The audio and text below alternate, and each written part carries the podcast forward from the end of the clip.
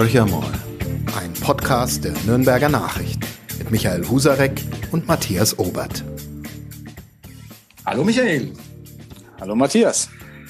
Ja, wir sind wieder mit unserem Podcast Horcher mal. Wir sind im Moment sehr politisch unterwegs, also sehr viele politische Gäste, die bei uns ähm, im Podcast zu hören sind. Und auch dieses Mal geht's politisch weiter. Wir haben Arif Taschdelen zu Gast. Er ist einerseits SPD-Landtagsabgeordneter und zwar das Ganze schon seit 2013 kommt äh, aus dem Stimmkreis Nürnberg Nord, also ist, ist Nürnberger sozusagen, deshalb uns natürlich auch sehr, sehr nahe. Und er ist seit kurzem der frisch gekürte Generalsekretär der bayerischen SPD. Und da ist natürlich gleich die Frage, soll ich jetzt gratulieren oder ist es eher was, wo man sagt, man muss ein bisschen Mitleid mit Ihnen haben? Ich mache es gern. Das heißt, Sie können gratulieren. Hallo, Herr, Dann gratuliere Hallo, Herr Obert. Hallo. Dann gratulieren wir. Glückwunsch zu einem Amt, das vielleicht eine längere Halbwertszeit als äh, das des Clubtrainers hat, aber nicht minder äh, schwierig ist. Warum machen Sie das? Warum tun Sie sich das an, Herr Taschstelle? Ja, weil äh, es einfach äh, so nicht mehr weitergehen kann. Äh, und wir müssen was verändern in der Bayern-SPD und ich glaube, neue Gesichter tun auch mal der Bayern-SPD ganz gut.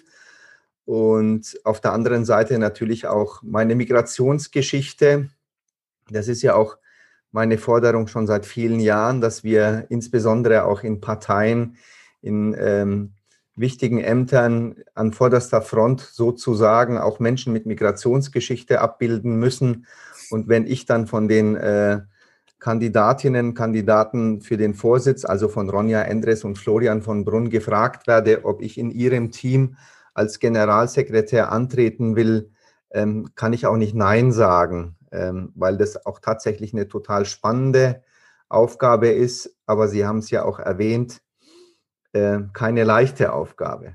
Aber was da ist ich, leicht im Leben? Da haben Sie total recht. Da würde ich aber trotzdem mal einhaken. Sie haben nach Ihrer Wahl ähm, logischerweise ist ein oder andere Interview gegeben, auch unserem Landtagskorrespondenten, dem Roland Englisch. Wenn man das so durchliest, dann ähm, könnte man glauben, dass sie tatsächlich glauben, dass es um die bayerische SPD noch nicht geschehen ist. Ähm, die Wahlergebnisse lassen ja anderes vermuten. Da bewegen ähm, sie sich im einstelligen Bereich. Früher war die SPD mal eine Volkspartei, hatte mal 30 Prozent in Bayern. Ähm, jetzt ist man bei irgendwie 9, Prozent. Und glaube Ihnen das, dass Sie Optimismus versprühen und ähm, aber was gibt Ihnen denn sozusagen handfeste Argumente, wirklich daran zu glauben, dass diese SPD in Bayern wieder auf die Füße fällt? Ja, ganz einfach, weil unsere Themen auch die richtigen sind, aber wir haben sie nicht äh, konsequent genug und vielleicht auch äh, nicht medial genug nach äh, draußen getragen. Und deshalb bin ich mir sicher, dass wenn wir authentisch sind, wenn wir wieder die Partei äh, der sogenannten kleinen Leute werden, dass wir die Sorgen und Nöte der Menschen ernst nehmen, mit ihnen im Gespräch sind, dass es wieder aufwärts gehen kann. Wir haben ja auch tatsächlich gesehen, dass ein Kanzlerkandidat der SPD, Martin Schulz, äh, auch mal äh, bei 37 Prozent lag. Also im Grunde genommen ähm, kann man tatsächlich den, ja, der Wählerwille ist manchmal unerkundbar. das haben Sie ja, das haben darin, Sie ja selber. Darin die Hoffnung der SPD. Aber wir können es wirklich mal äh, ganz konkret machen. Sie haben es ja wirklich selber am eigenen Leib verspürt, was sozusagen diesen Niedergang der SPD, ähm, ja, wie, wie der festzustellen ist. Sie haben ähm, 2013 äh, bei der Landtagswahl noch knapp äh, hinter dem CSU-Kandidaten. Damals war das Michael Brückner gelegen mit 31 Prozent und Herr Brückner hatte 34 Prozent. Also wirklich ein Kopf-an-Kopf-Rennen in Nürnberg Nord. Und ähm, bei der darauffolgenden Landtagswahl hat die Barbara Regnitz, ähm, Regitz 27,8 äh, Prozent, habe ich mir aufgeschrieben bekommen. Und dann kommt aber schon Markus Ganserer, der jetzt Tessa heißt, aber äh, hat 25,9 Prozent und sie erreichen 15,3 Prozent. ich, gehe jetzt mal davon aus, Sie haben ja auch in diesen Jahren gute Arbeit geleistet. Sie sind vor Ort, Sie sind präsent, Sie sind aktiv, Sie sind in vielen, vielen Organisationen auch aktiv. Und trotzdem ist es ja ein regelrechter Absturz, der jetzt nicht an der Person vielleicht liegt, aber Sie haben es persönlich erfahren müssen, äh, wie, wie dramatisch es für die SPD auch in den Hochburgen nach unten geht. Woran liegt es? Also, oder wie wollen Sie es beheben? Ja, auch ich habe das tatsächlich am eigenen Leib erleben dürfen. Äh, allerdings, wenn man da auch noch was Positives rausziehen kann, ich habe 2013 das SPD-Ergebnis um knapp sieben Prozent verbessert im Vergleich zu den Wahlen vorher. Und ich bin froh, dass ich dann tatsächlich auch dieses Niveau halten konnte. Das heißt, ich war ähm, genauso gut oder genauso schlecht wie alle anderen SPD-Stimmkreise in Nürnberg, wenn man, das kann man auch relativ gut vergleichen, obwohl woanders, also im Nürnberger Süden beispielsweise, die Grünen bei 14 Prozent sind und bei uns im Norden eben bei 25 Prozent. Trotzdem ähm, war ich nicht schlechter als die übrigen Stimmkreise ähm, in Nürnberg aus SPD-Sicht. Und was mich aber hoffnungsvoll stimmt, ist tatsächlich, dass ich meine Zweitstimmen verbessert habe. Also in einer Zeit, wo wir 50 Prozent unserer Stimmen verloren haben, habe ich an Zweitstimmen, ähm, ich glaube, knapp 2000, müsste ich jetzt nochmal nachschauen, knapp 2000 Zweitstimmen mehr bekommen als 2013. Und das stimmt mich tatsächlich hoffnungsvoll, dass wir, wenn wir die Menschen ansprechen, auf sie zugehen, wenn wir uns wieder auf die sozialdemokratischen Werte besinnen, dass es da auch wieder aufwärts gehen kann. Und ähm, ich bin mir auch sicher, dass die Grünen ihr Anteil dazu auch beitragen werden, weil bisher produzieren die Grünen ja im Grunde genommen nur Überschriften, bleiben aber die konkreten Antworten schuldig. Und da werden wieder ein paar zurück zu uns, zur SPD kommen. Das ist eine spannende Aussage, Herr Taschstellen, weil äh, darauf ruhen ja auch so ein bisschen Ihre Hoffnungen. Die Grünen, das ist häufig zu hören von, von Sozialdemokraten, ähm, übrigens auch von Unions. Äh, ähm, Wahlkämpfern äh, würden sozusagen heiße Luft produzieren. Ich äh, übertreibe jetzt mal ein bisschen, aber es stecke dahinter keine Substanz. Jetzt ist es momentan das so, dass die Wähler das ja anders bewerten. Die Grünen sind in den Umfragen sehr, sehr hoch äh, bewertet. Ähm, es gibt kaum einen Demoskopen, der Zweifel hat, ähm, dass das noch zum massiven Einsturz führen wird bis zur Bundestagswahl. Sie sagen, äh, ja, die Menschen werden es schon merken und kommen dann zu uns zurück. Wann tun Sie das? Nach den Wahlen? Oder glauben Sie wirklich, dass vor der Bundestagswahl das noch passiert? Das ist ja die nächste große Entscheidung, die ansteht. Ja, ich hoffe ja, dass die Wählerinnen und Wähler vor der Bundestagswahl auch tatsächlich genau hinschauen ähm, und schauen, wer auch in diesen schwierigen Zeiten ähm, diese Republik tatsächlich am Laufen gehalten hat. Und es waren schon Sozialdemokratinnen und Sozialdemokraten, die immer Verantwortung übernommen haben. Und dann gibt es ja noch andere, die sagen, ja gut, es war ja die große Koalition, die euch fertig gemacht hat oder so. Da muss man halt auch wirklich sagen, die große Koalition war ja nicht für uns, war ja für uns nicht eine, eine Liebesheirat, sondern äh, weil sich die anderen gedrückt haben, haben wir aus Verantwortung für dieses Land auch tatsächlich ähm, sind in diese große Koalition gegangen. Und ich glaube, im, mit dem im näheren Betrachten werden viele sehen, dass wir Sozis sehr anständig sind und sehr wohl wählbar sind. Aber der Anstand, da einmal noch, lassen Sie mich bitte nachhaken, der Anstand ist das eine, den nehme ich Ihnen äh, zu 100 Prozent ab. Die Themen sind das andere. Sie haben gerade gesagt, alte sozialdemokratische Werte ähm, für den kleinen Mann, für die kleine Frau sicherlich auch da sein. Das ist aller Ehren wert. Aber momentan ähm, weht ja so ein bisschen die Luft in Richtung Klimapolitik. Da ist es ja so, dass die Wähler es zumindest äh, so bewerten, dass die Grünen das Original sind. Da gibt es auch ein paar Argumente dafür. Die waren einfach am, am frühesten dran und die SPD bestenfalls eine Kopie, wie andere Parteien im Übrigen auch. Äh, wie wollen Sie dieses Thema angehen? Das ist das Megathema, wenn Corona vorbei ist. Zumindest äh, deutet sich an, dass es bei der Bundestagswahl nicht mehr die ganz hohe Relevanz haben könnte, wenn der Impferfolg ähm, und die Zahlen ähm, so weiter sich entwickeln. Dann kommt Klima und da ist die SPD ja, sehen Sie mir das nach, in den vergangenen Jahren zumindest nicht unbedingt aufgefallen, Vorreiter zu sein.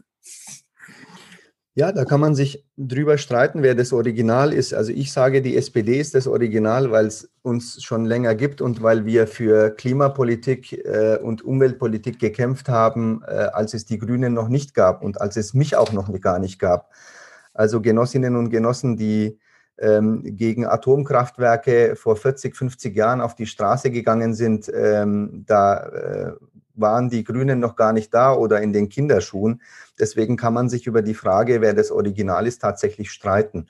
Aber auch wir haben aber gesehen, dass wir tatsächlich Klimapolitik in den letzten Jahren oder vielleicht auch Jahrzehnten ähm, eher nebenbei haben mitlaufen lassen und nicht ins, ins, ins Zentrum unseres Handelns gestellt haben äh, und sehen jetzt, dass junge Menschen insbesondere natürlich diesen Planeten auch länger äh, bewohnen werden und äh, eben für einen, eine lebenswerte Umwelt kämpfen.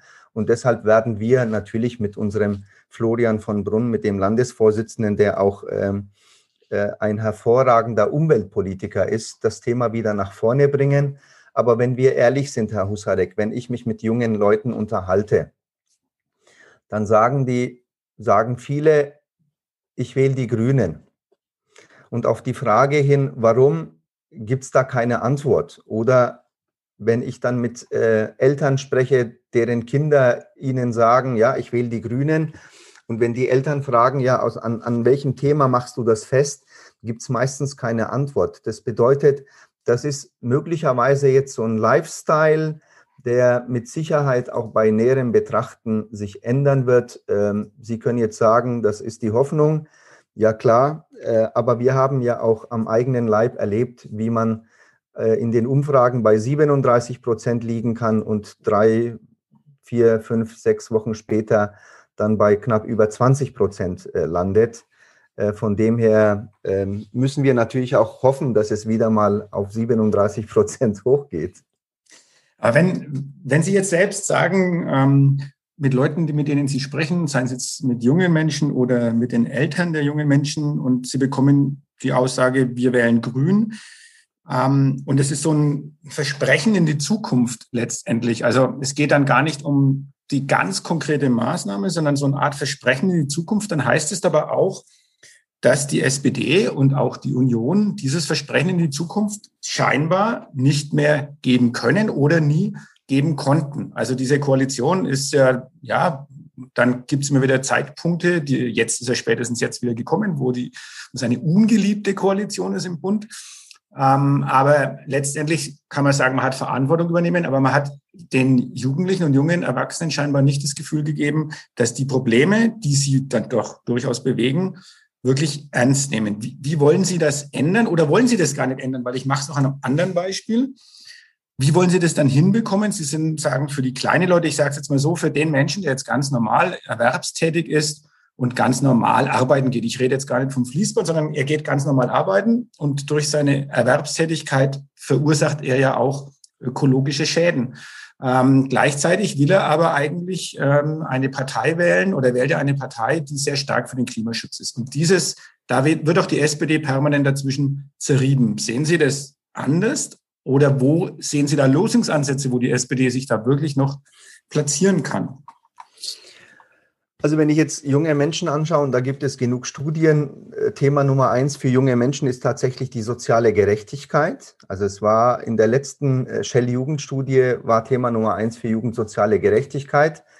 Dann äh, war, glaube ich, auf Nummer zwei ähm, Rechtsradikalismus und auf Nummer drei Umwelt. Und ähm, wir haben tatsächlich es in den letzten Jahren versäumt, ähm, ja, dieses Versprechen, Herr, Ober, äh, Herr Obert, Sie haben ja völlig recht. Wir haben eventuell dieses Versprechen irgendwie nicht mehr geben können oder nicht glaubhaft vermitteln können. Im Grunde genommen ist das Problem aber jetzt, glaube ich, nicht nur ähm, in der Umweltpolitik, sondern insgesamt, wenn man jetzt sieht, dass junge Familien im Grunde genommen ja tagtäglich kämpfen müssen, auch vor Corona kämpfen müssen, wie sie ihre Miete bezahlen, ähm, das, wie, wie, wie sie einen Kindergartenplatz bekommen, wie eine alleinerziehende Mutter das organisieren muss mit drei Kindern und dann auch noch berufstätig zu sein, dann äh, von den Ämtern auch immer wieder quasi, wenn sie, wenn sie in der Zeit, wo sie beispielsweise nicht arbeiten kann, arbeitslos ist, mehr oder weniger auch schikaniert wird, ähm, sehen wir eigentlich, dass die Politik im Grunde genommen in den letzten Jahren nicht dafür gearbeitet hat, das Leben der Menschen möglichst angenehm zu gestalten.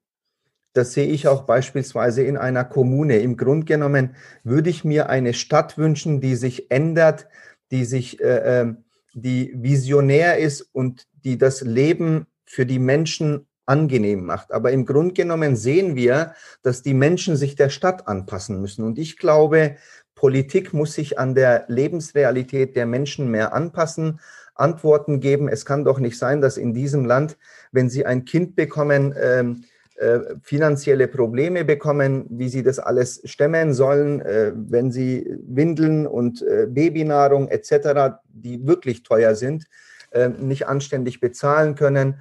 Äh, bis hin zum, wenn sie einen Todesfall haben, dass sie die Beerdigungskosten nicht tragen können. Also auch auf diese Fragen müssen wir, glaube ich, Antworten geben, damit die Menschen auch wieder sehen, die Politik ist dafür da, um mein Leben angenehmer zu gestalten und nicht irgendwie mir ständig Steine in den Weg zu legen.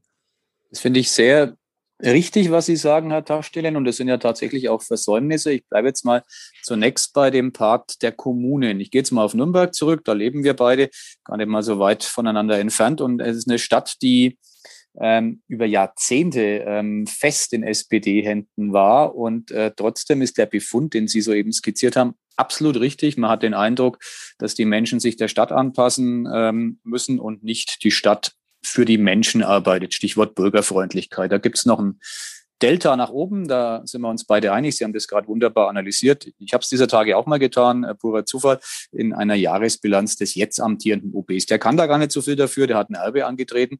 Ähm, meine Botschaft ist, die SPD hat es ja in der Hand gehabt, über Jahrzehnte diese Stadt zum Positiven zu beeinflussen. Befund, das ist nicht wirklich gelungen. Also ähm, wie entgegnen Sie so einer Kritik? Ähm, es war ja so, dass in den Kommunen die SPD da und dort Gestaltungshoheit hatte, immer noch heute übrigens hat. In München gibt es einen SPD-Oberbürgermeister, in, in Fürth gibt es einen, in Erlangen gibt es einen. Ist nicht so, dass ähm, das ganz große Exoten wären. Noch nicht, sage ich mal. Und trotzdem gibt es Defizite. Warum ist da nichts passiert? Ich würde es gar nicht an einer Partei festmachen. Ich würde es insgesamt an, an der deutschen Politik festmachen, weil irgendwie in der deutschen Politik äh, herrschte der Eindruck, dass die Menschen für die Politik da ist oder da sein soll und nicht die Politik für die Menschen. Also da würde ich es tatsächlich nicht an einer Partei festmachen. Und jetzt sehen wir, dass die Menschen jetzt endlich fordern. Also ich gebe ein Beispiel.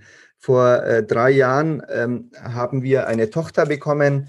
Ich musste dreimal zum Standesamt gehen, mich äh, anstellen und bin aber dreimal nicht drangekommen und musste nach Hause gehen. Erst beim vierten Mal konnte ich dann quasi die Geburtsurkunde beim Standesamt abholen. Da können aber auch die Beschäftigten bei der Stadt überhaupt nichts dafür. Auch sie waren ja frustriert, wenn so viele Menschen Schlange stehen und auch geladen dann kommen, äh, ist es für die Beschäftigten auch nicht gerade prickelnd.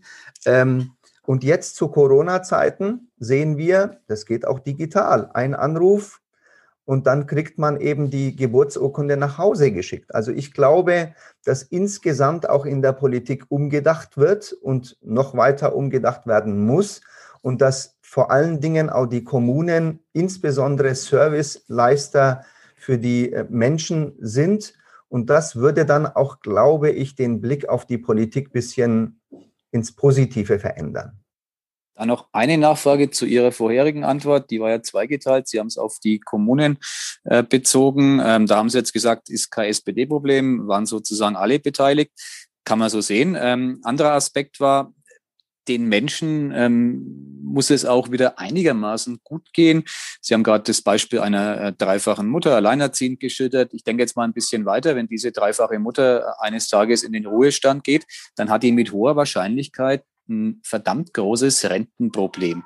Stichwort Altersvorsorge. Das ist ein Thema, das der SPD ja im Grunde in die DNA eingebrannt ist als Partei ähm, der kleinen Leute. Und trotzdem, auch der Befund, ähm, sind wir wahrscheinlich derselben Meinung, ist ja richtig. Trotzdem ist in diesem Land das die Altersarmut auf dem Vormarsch. Warum ist es der SPD nicht gelungen, äh, da in irgendeiner Form dagegen zu steuern? Wenn ich mir meinen Rentenbescheid anschaue, und ich bin tatsächlich privilegiert, weil ich ähm, überdurchschnittlich verdiene, selbst mein Rentenbescheid äh, treibt mir manchmal Sorgenfalten auf die Stirn, wie das werden soll, wenn ich 67 bin und immer noch Kinder in Ausbildung habe, was bei mir der Fall ist. Selber schuld, kann man alles so sehen, aber äh, es wird eng. Und nochmal, ich bin privilegiert. Viele Menschen sind das nicht. Warum ist da so wenig passiert?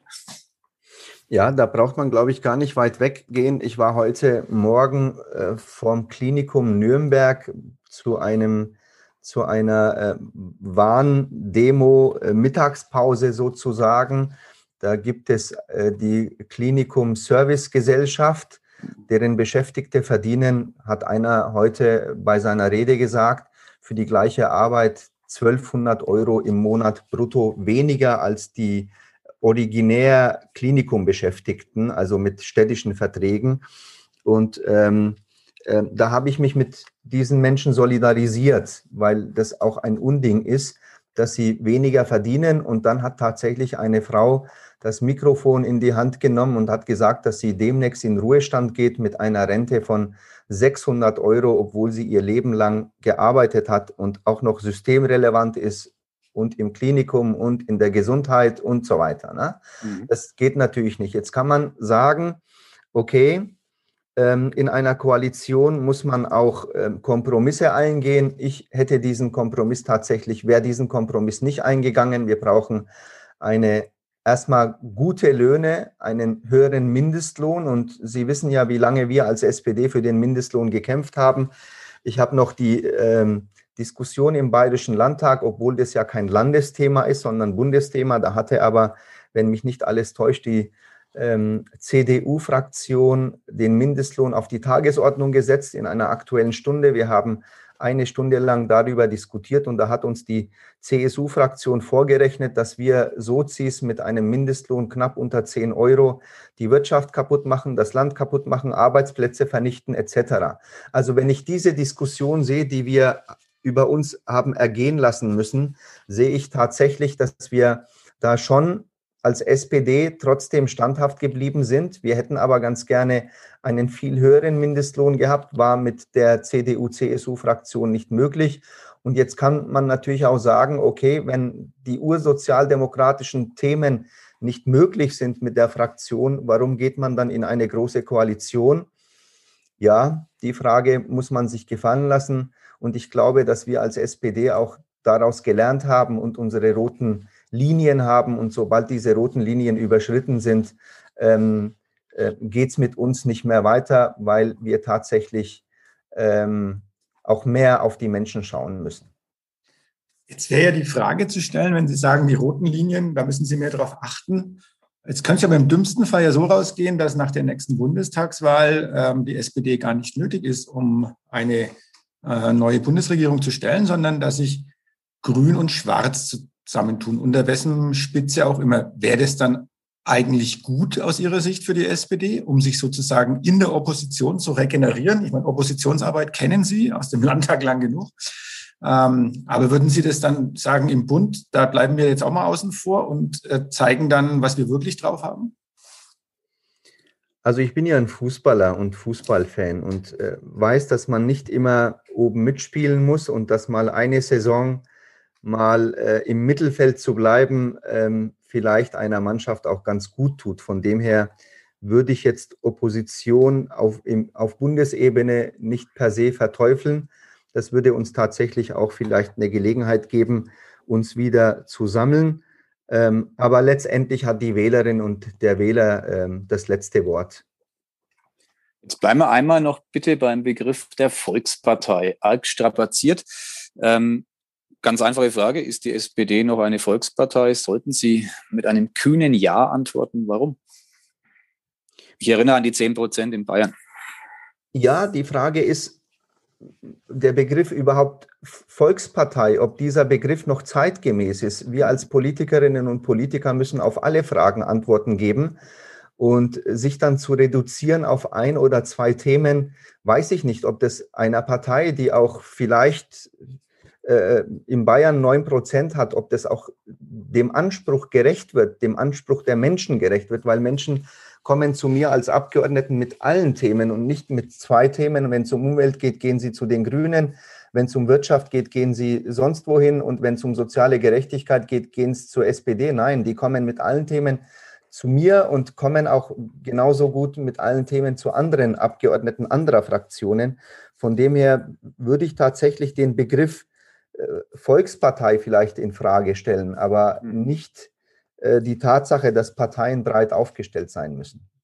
Dann machen wir es andersrum. Die, wenn die Vorhersagen, die es jetzt gibt, Momentaufnahmen, da sind wir uns einig, wir schreiben Mai 2021, gewählt wird Ende September. Wenn die zutreffen sollten, hätten wir bei der Bundestagswahl zwei Parteien, die in irgendeiner Form diesen Begriff Volkspartei für sich ähm, verwenden dürften. Das wären die Union und die Grünen, beide jenseits der 20-Prozent-Marke, Stand heute. Äh, und wir haben vier Parteien, die ähm, ungefähr gleich stark sind. Ähm, leider die AfD eine davon, dann kommen die FDP, die SPD und die Linken. Also eher so stand heute um die, äh, ja, sagen wir mal, 15 Prozent, 13 Prozent, 12 Prozent, 11 Prozent, 9 Prozent.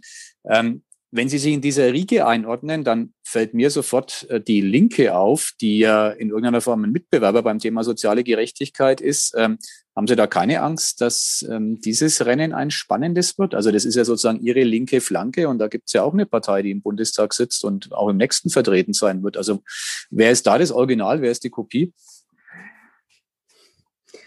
Logischerweise sind wir das Original, weil ja. das war die Steilvorlage.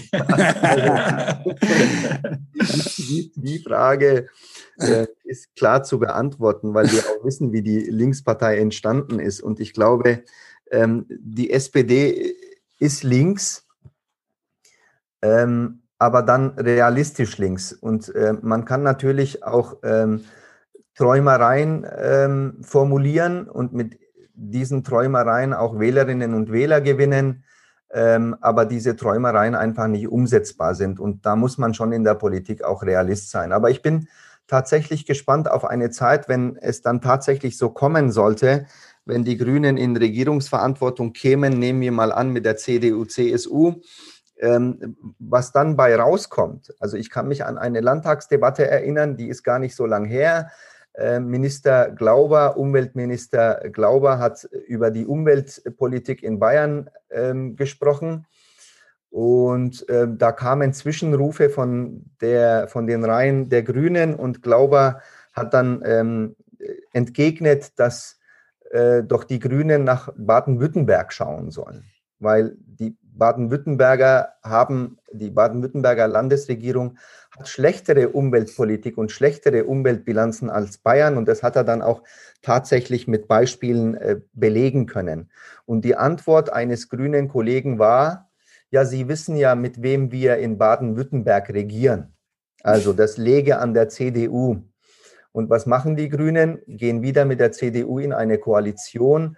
Ähm, also da bin ich mal gespannt, wie das wird, wenn tatsächlich die, ähm, der Vorhang äh, fällt und ähm, dann quasi alle auf der Bühne sichtbar sind und nicht mehr irgendwas versprechen, sondern auch diese Versprechen einhalten müssen.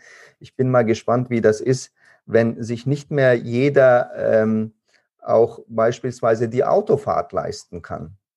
Äh, und ich möchte keine Gesellschaft, wo es völlig wurscht ist, wie hoch der Benzinpreis ist, weil derjenige, der äh, richtig Kohle hat, äh, hat dann die Straße auch noch für sich allein, weil alle anderen nicht mehr äh, das Autofahren sich nicht mehr leisten können, etc.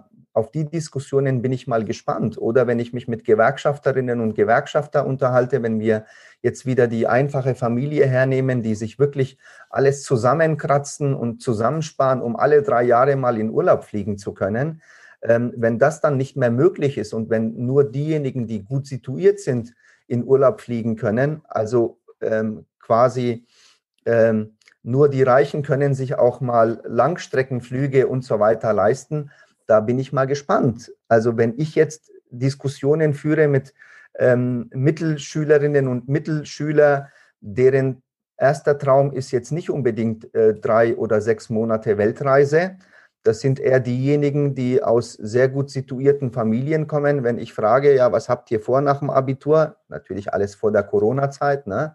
Was habt ihr vor nach, nach dem Abitur? Ach, wissen wir nicht, wir würden gerne mal äh, Kambodscha, Vietnam und so weiter mal drei Monate machen. Ähm, ja, da bin ich mal gespannt, wie diese Diskussionen werden äh, und äh, ob dann tatsächlich jeder, der meint, äh, es ist jetzt Lifestyle, ich wähle mal die Grünen, ob er oder sie sich auch damit einen Gefallen tun. Was Sie so skizzieren, ähm, ist ja ähm, eine mögliche Fehlentscheidung von etlichen Wählerinnen und Wählern. Jetzt kann man als Partei wie die SPD ja mit der Argumentation durchaus in den Wahlkampf gehen, um dagegen zu halten, würde es aber ja bedeuten, dass man sehr gute existierende Strukturen haben muss. Jetzt, wenn ich auf die Struktur der SPD in Bayern blicke, dafür können Sie wahrlich relativ wenig, die ist über Jahrzehnte hinweg ähm, ausgedörrt, ausgedünnt worden. Die Ortsvereine, ähm, die Besetzung, Stichwort Überalterung und so weiter, ähm, sind zwei Genossen hier im Podcast. Ich bin der, der von außen drauf schaut. Man möge mir widersprechen, wenn es total falsch ist. Ähm, ich glaube, es ist nicht ganz so falsch. Da haben Sie ja ein, ein, ein strukturelles Problem. Wie wollen Sie dem begegnen, Herr Taschstelle? Denn Sie müssen jetzt ja erstmal junge Leute für die Parteiarbeit wieder begeistern. Ist ja nicht so, dass die in, in, in Massenschlange stehen. Ne? Ich würde ganz gerne junge Leute für Parteiarbeit begeistern, Herr Husarek. Ich würde ganz gerne wieder mehr Menschen mit Migrationsgeschichte begeistern, in politische Parteien zu gehen, ihre Zukunft in die eigene Hand zu nehmen und dieses Land gemeinsam zu verändern und ähm, ähm, junge Menschen, die nicht nur auf der äh, eben in, in, in der, auf der Tribüne sitzen und reinwerfen äh, oder rein äh, ähm, rufen, sondern tatsächlich auch reingehen und mitmachen. Das möchte ich. Ich bin jetzt auch tatsächlich seit einer Woche ungefähr im Amt als Generalsekretär der Bayern SPD und ich mache zurzeit seit letzten Montag nichts anderes, als äh, Gespräche zu führen, wie können wir junge Menschen wieder begeistern, bei der Bayern SPD mitzumachen, wie können wir junge Menschen mit Migrationsgeschichte wieder begeistern, mitzumachen. Und ich bekomme auch tatsächlich sehr viele E-Mails von Mitgliedern, die sagen, okay, wir verspüren jetzt tatsächlich auch diese Aufbruchstimmung mit der Doppelspitze Endres und von Brunn und dem Generalsekretär mit Migrationsgeschichte Arif Taschstellen. Am liebsten würden wir sofort auf die Straße gehen und Wahlkampf machen. Also auch diese Stimmen höre ich und ich glaube, dass wir auch so ein bisschen schauen müssen, dass wir insbesondere jungen Menschen auch die Möglichkeit geben müssen, in der Partei auch mal Projektarbeit zu machen, drei Monate, sechs Monate mitzumachen, beispielsweise wenn es um die Umgestaltung der, des ÖPNV in vor Ort geht und nach drei oder sechs Monaten, wenn das Thema abgeschlossen ist, dann ähm, quasi sich einem anderen Projekt widmen oder dann komplett aus der Partei äh, Projektarbeit rausgehen. Diese Möglichkeit würde ich ganz gerne jungen Menschen ermöglichen und ich glaube, Sie haben völlig recht, die Ortsvereine sind ausgedünnt. Wir haben sehr viele Ortsvereine, die ähm, die ähm, Existenzprobleme äh, haben und zusammen, sich zusammenschließen mit anderen Ortsvereinen etc. Auch da ist, glaube ich, die Arbeit nicht mehr so, wie sie vor zehn Jahren war. Das bedeutet, man kann eigentlich über digitale Medien auch ähm, vor Ort sehr viel machen. Man kann Ortsvereine auch erreichen, ohne dass der Generalsekretär dort persönlich hinfahren muss. Das macht man digital. Ich habe beispielsweise zum ersten Mal, zumindest ist mir das in der Vergangenheit nicht äh, aufgefallen, zum ersten Mal fertige Social-Media-Kacheln an alle Ortsvereine verschickt vom Oberanger aus, von unserer Parteizentrale aus, damit wenigstens Ortsvereinsvorstände nicht sich jedes Mal Gedanken darüber machen, jetzt kommt der 1. Mai, was poste ich denn auf dem offiziellen Instagram- oder Facebook-Kanal äh, meines Ortsvereins oder meiner äh, Gliederung, der SPD-Gliederung, dass wir ihnen wenigstens diese Arbeit ein bisschen abnehmen. Und ich habe gesehen, dass tatsächlich sehr viele Ortsvereine, sehr viele Mitglieder auch diese fertigen Kacheln gepostet haben. Und das sorgt dann auch möglicherweise dafür, dass wir nach außen hin in ganz Bayern einheitlich mit einem äh, Gesicht auch sichtbar werden. Äh, ich glaube, dass das auch eine Lösung des Problems sein könnte, damit wir mehr zum einen die Arbeit für die Ortsvereinsvorstände ein bisschen erleichtern und auf der anderen Seite mehr Mitglieder ähm, gewinnen. Machen wir gleich mal den Basisabgleich. Vergiss deine Frage nicht, Matthias, aber du bist aktiv im Ortsverein Bad Windsheim. Ich hätte dazu jetzt genau was gesagt. Kommt die Aber Begeisterung dort schon an? Also spürst du, ähm, äh, oder es muss ja eine Reaktion geben auf so ein Wahlergebnis. Die, die SPD wechselt zwar ab und an den Vorsitz, aber nicht ständig. Irgendwie muss ja eine Reaktion da sein. Wie reagieren die Mitglieder bei euch? Naja, ich kann zunächst mal erstmal sagen, dass es wirklich eher äh, ruhig ist. Das liegt zum Teil auch an Corona und äh, andererseits versucht man wirklich über die sozialen Medien äh, auch Menschen besser zu erreichen. Der SPD-Ortsverein Bad Windsheim hat äh, die Arif Taschdelen-Kachel geteilt. Äh, ja, wunderbar. von, von langer Hand abgesprochen vor Nein, dem Podcast. überhaupt nicht. Ich habe jetzt echt grinsen. Ich musste wirklich grinsen, äh, weil ich das gesehen habe bei uns und das auch, also muss ich jetzt auch sagen, ist, ist, ist auch gut, glaube ich, wenn man klare Aussage zu dem 1. Mai nochmal hat. Und jetzt kommt was dazu, und das glaube ich schon für, für diesen kleinen Ortsverein hier in Bad Windsheim sagen zu können. Ähm, Arif Taschdelen war auch schon mal in Bad Windsheim vor einigen Jahren. Und ich glaube, das ist so ein bisschen dieses Thema Glaubwürdigkeit. Äh, wie präsentiert man sich? Ähm, wie kommt man bei den Menschen rüber, die noch zu Wahlveranstaltungen oder zu Veranstaltungen überhaupt kommen? Und da ist schon hoher Sympathiewert da. Und ähm, jetzt was ganz Persönliches. Florian von Brunn kenne ich persönlich überhaupt nicht, aber man kann seine Politik ein bisschen verfolgen.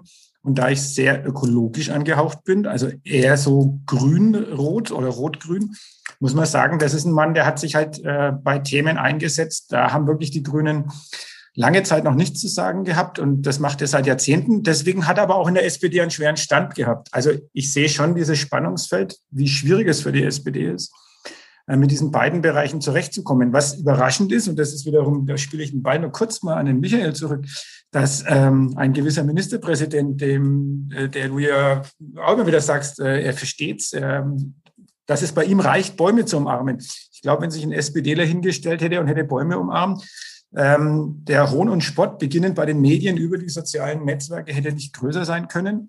Bei Markus Söder sagt man, ein Hund ist er schon. Schau, jetzt hat er die Bäume umarmt äh, und damit die Grünen fast erstickt. Aber gut, jetzt geht es gerade in die andere Richtung. Ja, aber da muss man ein, ein Einwurf zu Markus Söder. Ähm, äh, ich begleite ihn äußerst kritisch. Eins muss man ihm attestieren, er hat eine noch bessere PR als die bayerische SPD. Also da muss man schon auch äh, dazu sagen, da ist er einfach perfekt und er hat ja nicht nur Bäume am Arm, der hat natürlich auch geschickt das Narrativ der CSU, die Schöpfungsgeschichte ausgepackt und hat dann da sofort die Ökologisier Ökologisierung dran gehängt. Und das ist natürlich, ähm, da ist er wirklich, ein Hund ist er schon, muss man ganz klar sagen. Wie hebeln Sie den Hund aus, Herr Taschdelen? Das ist eine gute Frage. Naja, ich bin ja auch nicht ohne. Ich bin auch. ich glaube schon, dass wir, dass wir mit Florian von Brunn und Ronja Endres, vor allen Dingen auch mit Florian von Brunn, der auch in der Vergangenheit bewiesen hat, bewiesen hat, dass er mit Medien gut umgehen kann, dass er sehr medial ist und dass er vor allen Dingen auch hartnäckig ist. Das ist ja das, was mir auch besonders an ihm gefällt. Er ist sehr hartnäckig er bleibt am Thema dran und hat, ist auch sehr langatmig. Und mit Ronja Endres eine frische, dynamische junge Frau, die tatsächlich, meine Frau hat gesagt nach der Rede am Parteitag, äh, sie hatte die Rede quasi oder die Rede verfolgt mit einem Kopfhörer im, im Ohr und ähm, hat sich um die Kinder gekümmert, aber im Ohr eben diesen Knopf und hat die Parteitagrede gehört und hat dann gemeint, am liebsten wäre ich ähm, sofort in den Fernseher rein und hätte Ronja Endres umarmt, weil die mich einfach so angesprochen hat. Und ich glaube, das ist auch die Stärke von Ronja Endres. Die kann auch Menschen richtig gut ansprechen. Und meine Stärke dürfte sein, dass ich tatsächlich ja eine Lebensgeschichte habe, die auch nicht typisch ist. Also meine Eltern sind beide als Gastarbeiter nach Deutschland gekommen, beide Analphabeten, sieben Kinder großgezogen wir hatten null Hilfe, weder bei der Integration, beim Sprachkurs oder sonst was. Also wir hatten auch keinen Sprachkurs und null Hilfe, wenn ich das jetzt bei unserer Tochter sehe, die in der vierten Klasse ist, wie viel Zeit insbesondere meine Frau aufwendet, um mit ihr eben zu lernen und Hausaufgaben zu machen. Wenn ich daran denke, dass ich diese Unterstützung niemals hatte, weil eben beide Eltern Analphabeten waren und wir uns auch Nachhilfe nicht leisten konnten, ähm, und trotzdem war ich äh, Mitglied des Nürnberger Stadtrates, bin im Bayerischen Landtag und bin jetzt auch noch Generalsekretär der Bayern-SPD geworden. Ich glaube, diese Biografie ähm, dürfte auch hilfreich sein, um Menschen besser zu verstehen und dann auch vielleicht hilfreich dafür zu sein, dass Menschen auch mehr Sympathie für uns, für unser Team, für unsere sozialdemokratische Idee haben. Und ich glaube, dass wir schon Menschen wieder für uns zurückgewinnen können. Darf ich bei der Migrationshintergrundgeschichte einmal nachhaken? Das ist ja ein Thema, das die bayerische SPD jetzt nicht nur in ihrer Person beginnt zu verkörpern. Wir haben in Nürnberg einen SPD-Vorsitzenden, dessen ähm, Eltern die Wurzeln in Eritrea hatten. Er ist, glaube ich, zwar hier geboren, Nasser Ahmed, aber äh, hat auch eine, eine Geschichte durchlaufen, die eben von Migration geprägt ist. Ähm, Jetzt, wenn man sich das Wahlverhalten, ich bleibe jetzt mal bei, bei Ihrem Herkunftsland, der Türkei, ähm, der hier in im Großraum Nürnberg lebenden Türken sich anschaut, die jetzt ähm, natürlich dann auch nicht ähm, wahlberechtigt sind bei Landtagswahlen, aber die wählen hier in Nürnberg zum ziemlich hohen Prozentsatz Erdogan, also konservativ, würde ich jetzt mal sagen. Ähm, wenn Sie die Menschen ansprechen, das tun Sie ja sehr offensiv, da haben Sie wesentlich mehr Erfahrung als ich. Ähm, wie wollen Sie da überzeugen mit einem vergleichsweise dann doch linken oder progressiven Programm? Also wie, wie passt das zusammen? Also wir haben es, glaube ich, in den letzten Jahren auch sehr viel Energie darauf verwendet. Mit wir meine ich äh, auch viele Vereine und Verbände hier in Nürnberg, türkischstämmige Vereine und Verbände. Und auch ich haben massiv dafür geworben, ähm, die türkische Politik nicht nach Deutschland zu bringen. Und tatsächlich mal äh, die Türkei Türkei sein lassen, weil es dort genügend Politikerinnen und Politiker gibt, die äh, weder mich noch sonst jemanden hier nach äh, seiner Meinung fragen.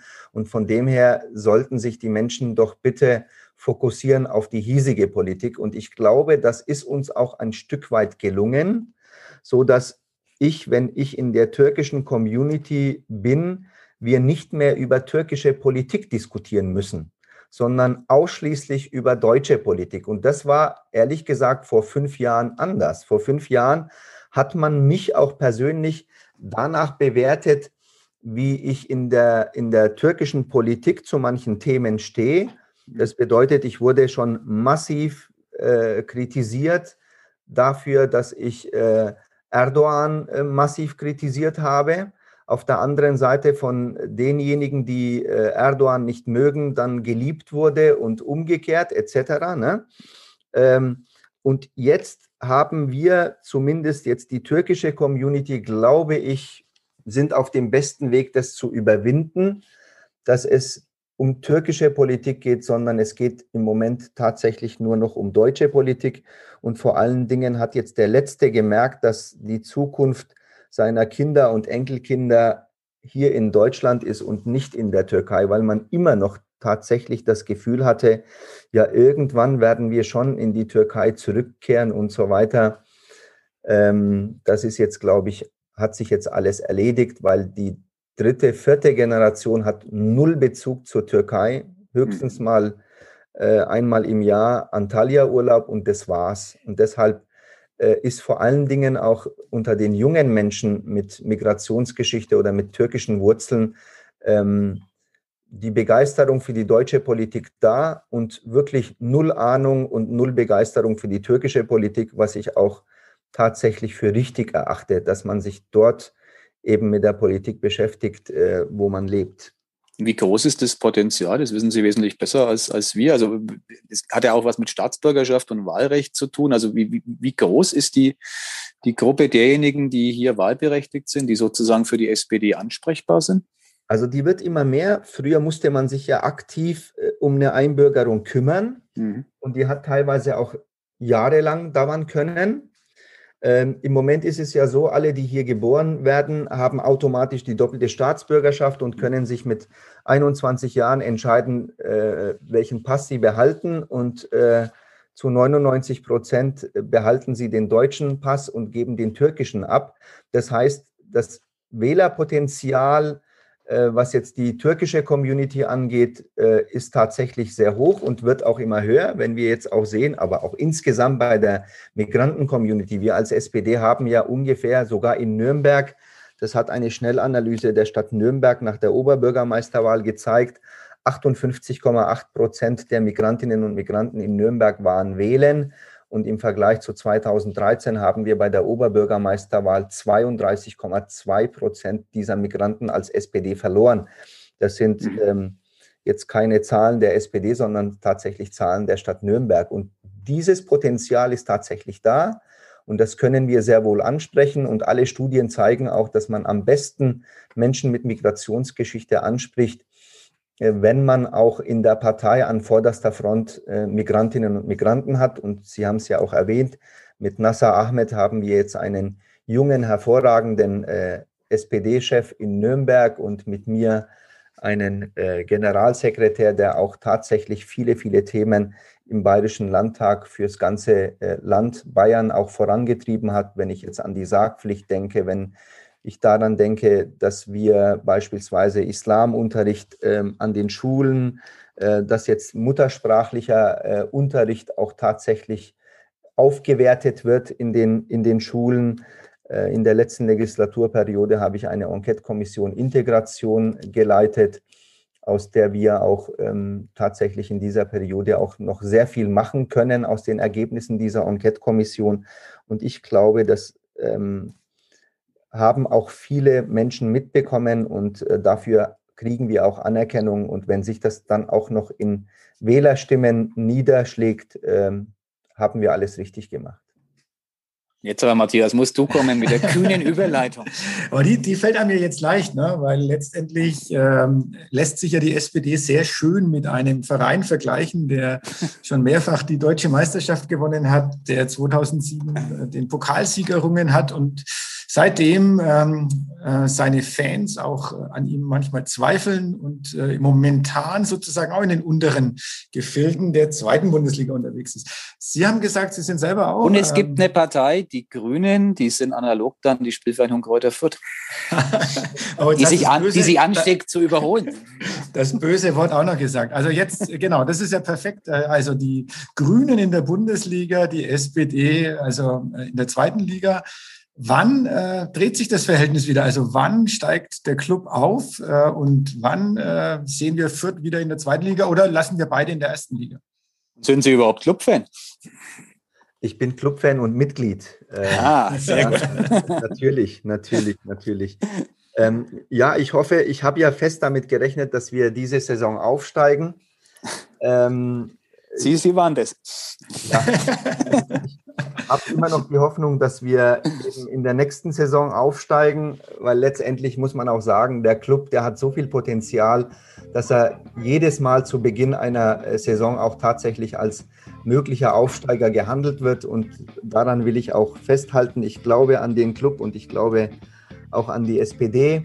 Und ähm, ich für meinen Teil tue wirklich alles, damit wir in der Bayern-SPD wieder mehr junge Menschen ansprechen, ähm, mehr authentisch rüberkommen, mehr glaubhaft rüberkommen und die Probleme und Ernste und äh, Ängste und Sorgen der Menschen ernst nehmen und ähm, auch dann Schritt für Schritt wieder nach vorne kommen.